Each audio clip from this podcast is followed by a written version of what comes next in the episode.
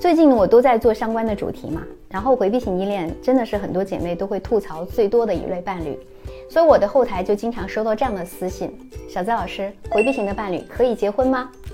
那么针对这个问题呢，我只想说，回避型依恋的人群，只有面对亲密关系的时候，他才容易回避。一种呢是建立依恋关系不信任的防御机制。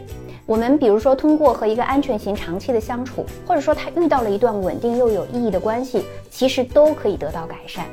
那么决定你们俩是否能够一直走下去，有两个非常重要的因素，尤其是第二点，肯定对你帮助很大。我们就看他符不符合这两点。第一个，当你的回避型伴侣不再强调自我依赖。就是说，你们俩通过相处能够建立起彼此的依恋。当他能够适度的给出安慰和信任，你们共同的能够建立起爱的壁垒。越依赖，那么两个人同时也能够越独立。这个过程就像是他需要你的时候，能够猫里猫气的靠过来；那当他需要空间的时候，也能够及时的收回你的热情，让他有空间是可以喘息的。当你能够做到这样收放自如，那么恭喜你。回避型，他会在你稳定的内核下了解并且跟随，经历了所有的波折跟磨合，而且他会非常的忠实、忠诚，而且更加珍惜当下，珍惜彼此。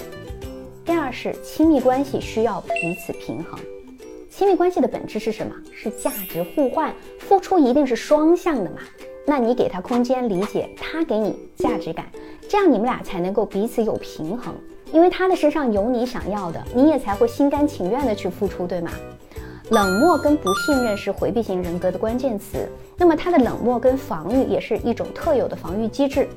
我最后要提醒一下姐妹们啊，好的关系它一定不是拯救，不是消耗，不是一味的付出跟委曲求全，一定是彼此的付出能够平衡。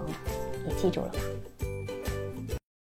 我是小资，关注我。影响千万女性，收获幸福。